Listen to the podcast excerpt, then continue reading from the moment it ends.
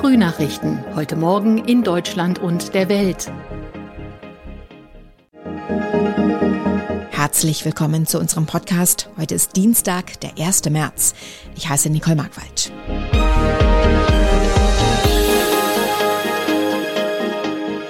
Das sind unsere Themen aus Deutschland und der Welt. Die Angriffe Russlands auf die Ukraine gehen weiter. US-Präsident Joe Biden berät mit Verbündeten. Und wir schauen auf Putins nukleare Drohung.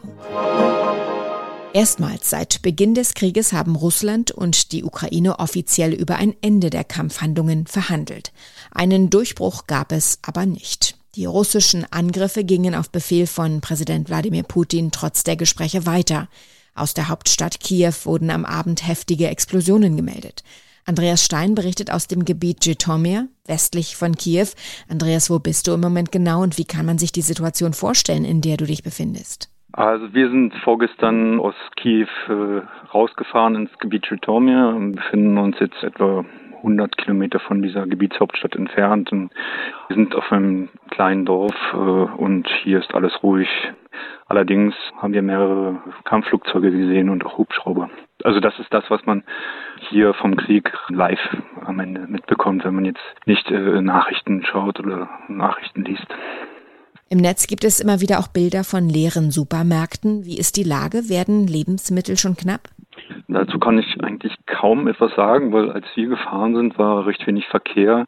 Das heißt, auch die, die äh, tagsüber waren die, die Kontrollpunkte relativ lax. Also es wurde nur kurz äh, geschaut, wer, wer im Auto sitzt.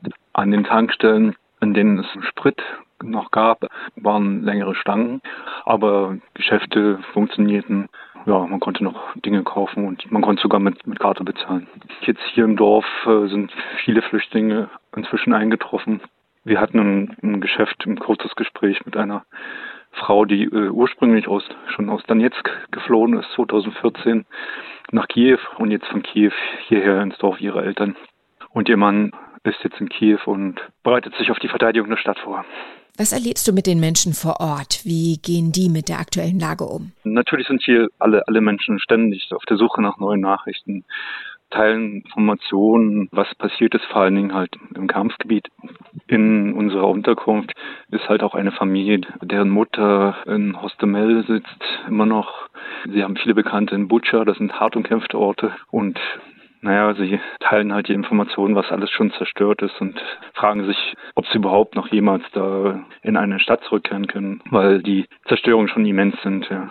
Die ersten Friedensverhandlungen sind ohne ein Ergebnis zu Ende gegangen. Hohe Erwartungen hatte es vorab vor allem auf der ukrainischen Seite nicht gegeben. Worauf stellt man sich nun ein? Man erwartet hier keinen schnellen Durchbruch. Eigentlich die Bereitschaft zu Zugeständnissen gibt es keine. Es wird weiter davon ausgegangen, dass die ukrainische Armee weiter standhält und daher werden irgendwelche Ultimaten von Russland sofort eigentlich ausgeschlossen, dass man die irgendwie auch annehmen könnte. Ja. Und nach dem Ende der Verhandlungen gab es dann anscheinend eine ziemlich starke Welle von, von Angriffen und dann nochmal auf, auf Kiew. Bekannte von mir ist in Bila Zerkwa südlich von Kiew, wo es auch Raketenangriffe gab. Alle größeren Gebietshauptstädte und auch kleinere Städte haben Luftalarm ausgelöst. Das heißt, die Bevölkerung soll sich unmittelbar in Schutzräume begeben und das versuchen, das Leben zu retten. Die humanitäre Situation in der Ukraine beschäftigt auch weiter den UN-Sicherheitsrat. Am Abend beriet das Gremium zum fünften Mal in nur einer Woche über den Krieg. Gleichzeitig waren Beratungen in der UN-Vollversammlung angesetzt. Am Abend hat US-Präsident Joe Biden außerdem mit Verbündeten und Partnern über die Lage beraten. Tonight in Washington, US-Präsident Biden hat sich mit seinen Verbündeten kurzgeschlossen. Was kam dabei heraus? Äh, nun, diese Konferenzschalten gibt es ja nun häufiger und äh, das macht auch Sinn. Äh, man will sich abstimmen, man will sich austauschen und dabei geht es vor allem darum, Russland zu isolieren und gemeinsam an einem Strang zu ziehen, sich zu bestärken, die Einigkeit zu bestärken.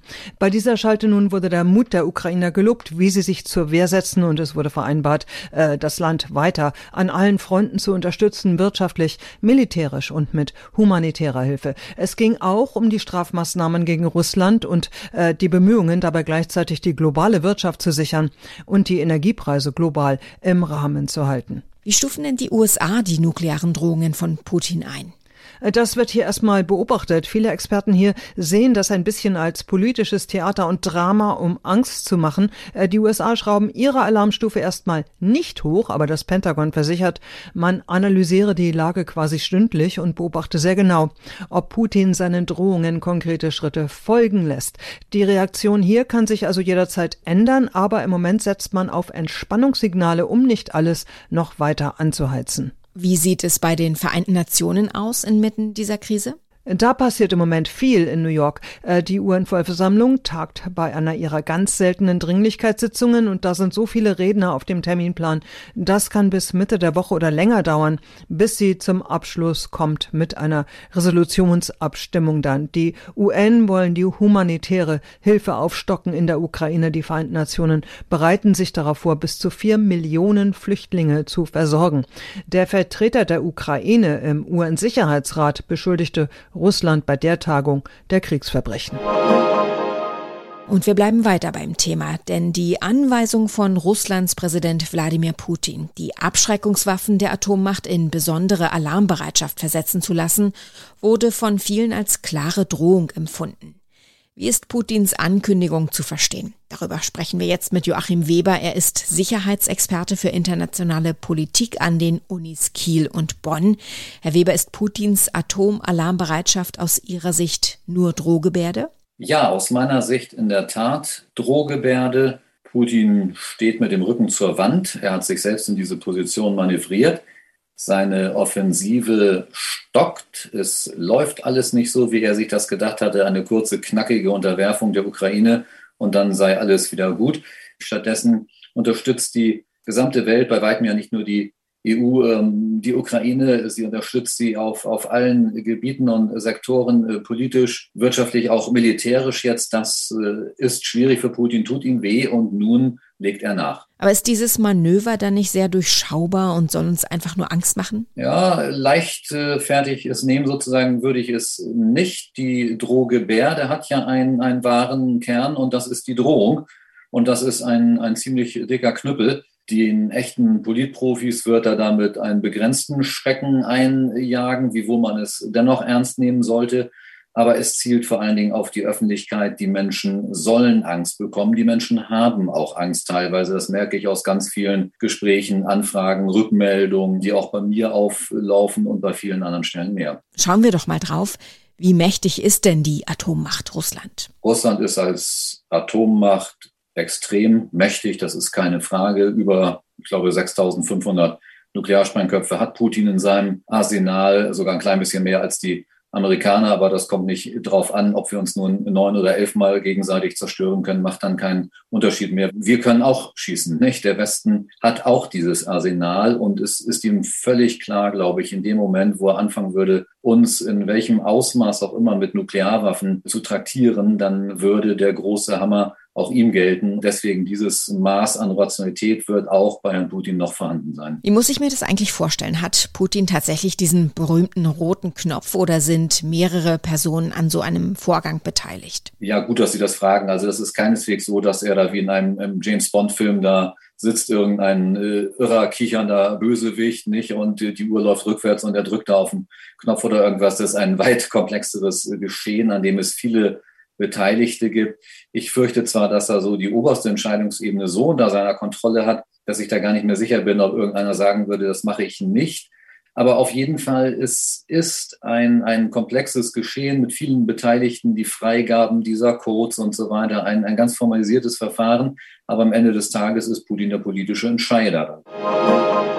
Heute ist der 1. März, ein neuer Monat beginnt und mit ihm treten neue Regeln in Kraft. Wer ab heute längerfristige Verträge abschließt, etwa fürs Fitnessstudio, kommt leichter wieder heraus.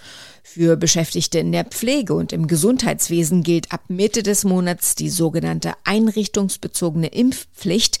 Ansonsten wird im März aber kräftig gelockert. Bald dürfen ungeimpfte mit einem negativen Test wieder in Hotels und Restaurants und ab dem 20. fallen dann die meisten Corona-Regeln weg. Thomas Thonfeld in Berlin.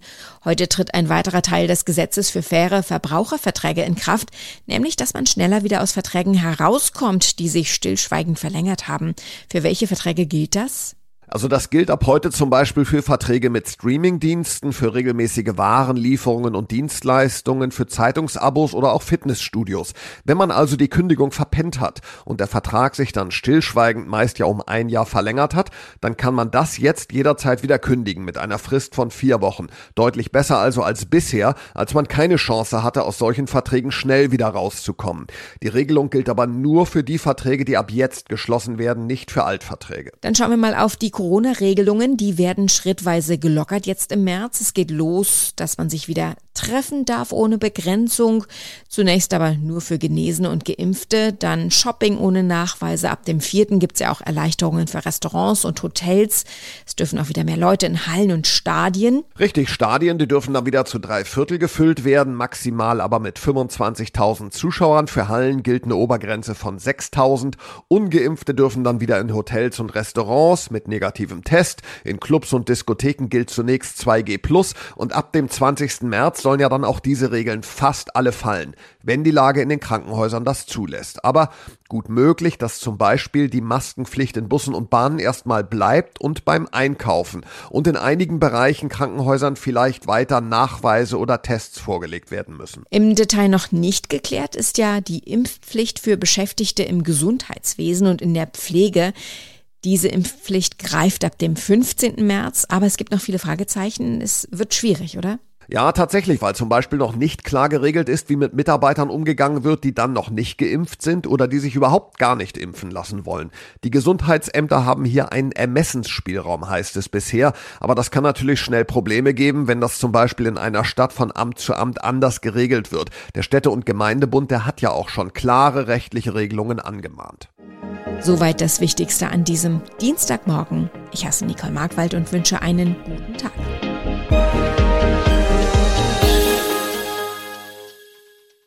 Das waren die Frühnachrichten. Mehr Infos und unsere lokalen Top-Themen auf aachenerzeitung.de und aachenernachrichten.de.